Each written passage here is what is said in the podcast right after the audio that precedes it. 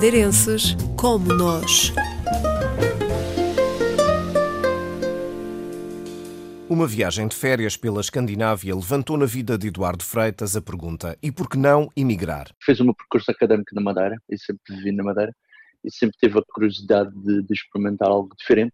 Quando fez a Escandinávia, quando fez essas férias na Escandinávia, tinha vindo até com um amigo meu, que também é madeirense, e numa conversa trivial disse-lhe ele, olha, se algum dia aparecer cá uma oportunidade, e ele também trabalha no mesmo ramo que eu, tem a mesma profissão, e pedi a ele que me tivesse informado. Curiosidade das curiosidades, um mês depois abriu uma vaga na empresa dele e eu concorri, e quatro meses depois estava a embarcar para esta aventura que é viver e trabalhar na Noruega. Este madeirense é engenheiro civil, tem 38 anos, é natural de Santo António e já trabalhava na Madeira, de onde saiu em 2018. Eu tinha um emprego estável, tinha um empregador do qual tinha uma ótima relação foi simplesmente era uma aventura a curto prazo, que hoje em dia cada vez parece impossível ser a curto prazo. Em Oslo, trabalhou em estruturas de betão armado e agora está numa das maiores empresas de construção da Noruega.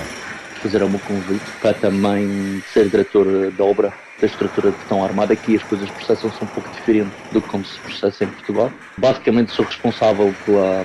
tenho um projeto no qual eu sou responsável pela execução da estrutura em betão armado. A adaptação não foi difícil. Aqueles 3, 4 meses antes de, de ingressar no trabalho, falei muito com o meu colega e, e, tive muitas informações e também fui pesquisar um pouco. e já sabia mais ou menos ao que vinha.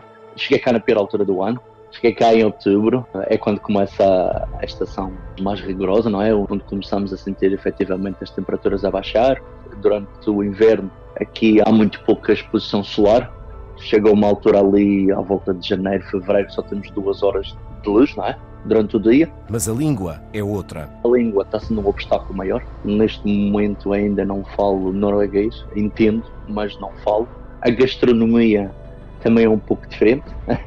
é muito, muito diferente da nossa gastronomia. A nossa gastronomia é muito mais rica. A gastronomia foi mesmo a adaptação mais difícil. Eduardo Freitas também já se habituou às pessoas, apesar de ser um povo que considera mais frio do que os portugueses.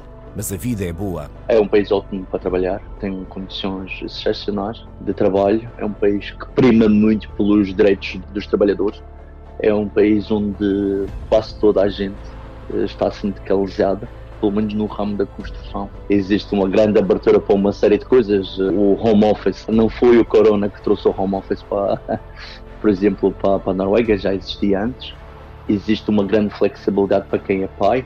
A nível laboral é um país eh, que eu recomendo vivamente.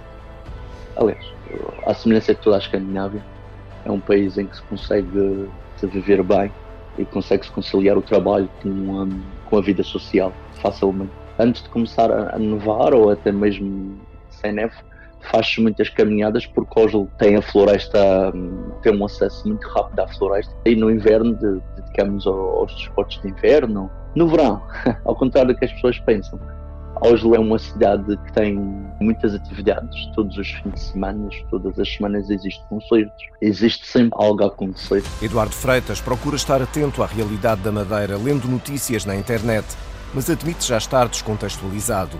Regressa duas vezes por ano a casa, mas admite que a frequência das viagens está a diminuir. É simplesmente a possibilidade de estar a viver em Oslo permite-me o acesso às viagens, o acesso à facilidade de ir descobrir outras cidades uh, europeias, mundiais. E neste momento eu para ir à Madeira quase que pago mais para ir à Madeira do que se calhar para ir aos Estados Unidos. Existe uma certa altura do ano em que existe voos diretos daqui de Oslo uma empresa norueguesa, mas por exemplo agora no pico do verão essa empresa não, não faz viagens diretas e é, é escandaloso o valor que se paga porque ou temos que ir por Lisboa e pagamos cerca de acho que agora paguei 900 euros. Sente falta do calor humano dos madeirenses, mas não pensa em voltar.